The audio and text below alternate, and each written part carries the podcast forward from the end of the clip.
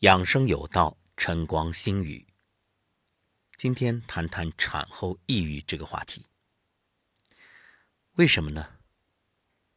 因为我经历了这个过程。啊，各位别误会啊。事情是这样的，前几天在街头，突然听到小猫的叫声，到处寻找。发现，竟然是从不远处的垃圾桶里传出来。走过去一看，垃圾桶里空无一物，就是两只小猫，瑟瑟发抖，眼睛都没睁开。那小猫的大小就和老鼠差不多，肯定是刚出生。刚出生就在垃圾桶里，无外乎几种情况：要么是被主人所遗弃。要么呢，可能是野猫产崽，但是野猫也不在身边呀，而且正常情况下来说，也不会只有两只，一般猫产崽都比较多一点，实在是不能再等，如果再等下去，估计这两只小猫就被冻死了。我把它们从垃圾箱里捡出来，然后。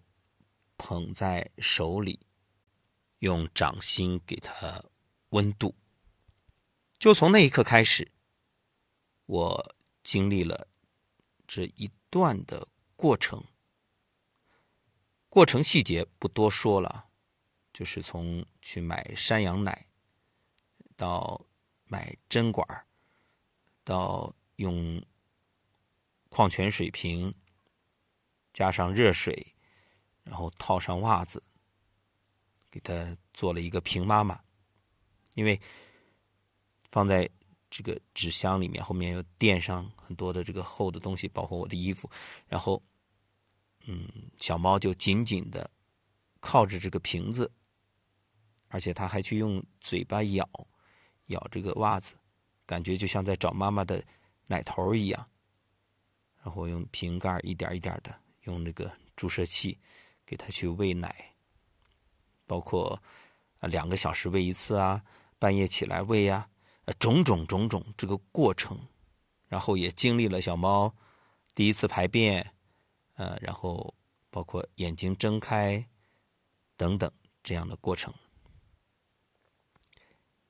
为什么今天想到说产后抑郁这个话题？因为我今天一觉睡到七点多，昨晚。夜里也没起，为什么？因为昨天把小猫委托给了一位朋友，跟他一起送到了奶奶家。奶奶家里呢有一只大猫，也是这种狸猫，是公猫。昨天小猫送去的时候，那大猫盯着小猫看了半天，非常好奇。然后奶奶家还有两只小狗，很小很小，当然比这两个小猫要大一点。我想以后。他们会成为好朋友，生活的很开心。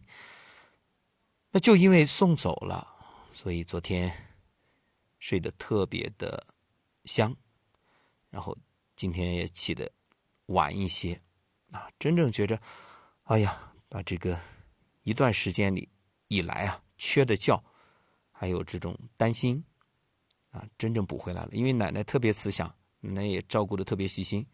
啊，当然，奶奶她就不用半夜起来照顾了，把小猫的习惯调整一下，然后早晨奶奶起的也很早，而且奶奶比我要有经验的多，所以今天想到这个问题，就忽然想，为什么很多女性，哺乳期的女性会有这种产后抑郁？因为太操心了。你看，我这只是客串了几天的奶爸。就感觉很累，很疲惫。当然了，也很开心，很喜悦。嗯，包括此刻还在怀念小猫，挺想它的。但是确实因为每天事情很多，无暇照顾。为了让小猫有更好的生活环境，而且本身我现在也不在家里，我在另外一座城市，所以是不可能那么小的猫。去托运啊，办检疫啊，这些那么，女性的产后抑郁，就是因为这种疲惫、操心。你要知道，给孩子喂奶也好，帮孩子排便也好，或者孩子有点头疼脑热不舒服，总而言之，一句话，母亲啊，把所有的精力、关注力都放在孩子身上，于是对自己是一种忽视，然后呢？吃不香，睡不好，时时刻刻心都揪着，可以说啊，睡眠严重不足，又有这种担心牵挂，于是气血耗散太多。那你说这个抑郁怎么来的？就是因为自身的能量严重不足。你看产后抑郁的表现啊，持久的情绪低落，无精打采，困倦，容易流泪。忍不住就会哭泣。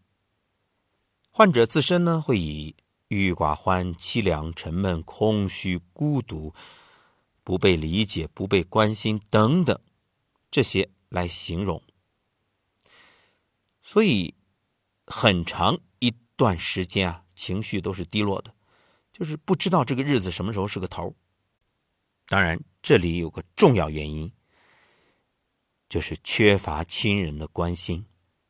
什么事儿都是自己扛着。那么，怎么解决产后抑郁的问题？我想，不妨呢有这样几个方案。第一个，就是全家老少啊，不要总围着孩子转。当所有人的目光都聚焦在孩子身上，时刻在关注：哎呀，孩子饿不饿？渴不渴？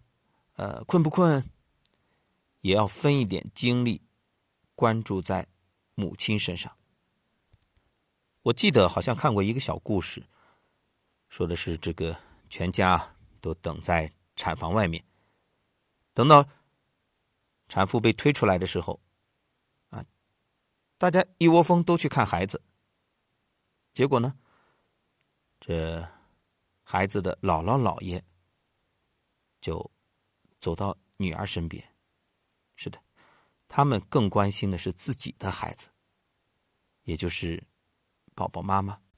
看到这个小故事，我就特别感动。是的，在这个时候，我想，包括公公婆婆，特别是丈夫，一定要多关心母亲，而不是把所有的关注度都放在了宝宝身上。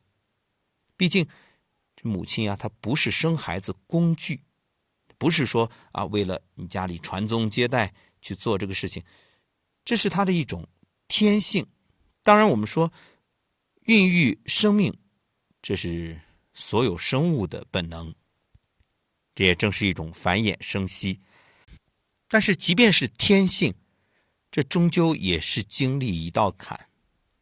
你说以前讲，女人生孩子那就是一道关，鬼门关口走一遭啊。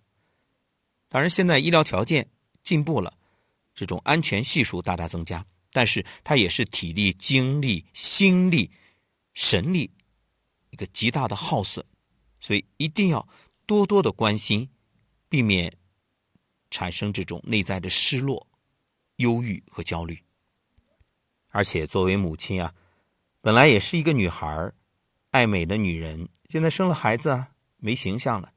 所以这时候心里也会产生一种落差，那我也想对这部分女性朋友特别说一声，请相信一切都会过去，一切都会越来越好。而且本身生孩子、坐月子，对于自身的身体，只要你恰当的去处理，那恰恰它是一个好事把你以往的一些固有的疾病啊，都可以用这一段时间去修复啊，所以。放宽心，可以听一听声音疗愈。那么，对于家里的各位亲人，包括丈夫啊、公婆啊、父母啊，请大家呢，除了关注孕产妇的营养，同时也多一点精力去关注精神上的需求，倾听内在的心声，多一点时间陪伴。那么，作为产妇呢，也完全可以把时间啊安排的更合理一些。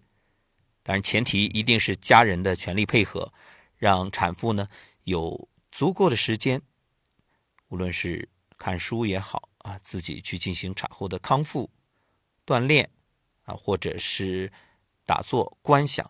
总而言之，一句话，好好的利用这段时间，把日子啊安排妥当。然后呢，你会发现，这就像疫情期间一样，同样是停下脚步，有人过得很充实，得到成长提升；有人却觉着很无聊、无趣，甚至心生厌烦、郁闷。因此，任何事儿我们都要从阴阳两面来看待，一切取决于你自己能不能处理好。好了，产后抑郁就聊到这儿，也欢迎经历过的朋友在下面留言，把自己当时的体会、心得、经验。分享给大家。总而言之，一句话：孕育美好生命的幸福时期，请相信，这也是人生的一个休止符，暂时的停一下，调整好自己的身心状态，以迎接更加美好的未来。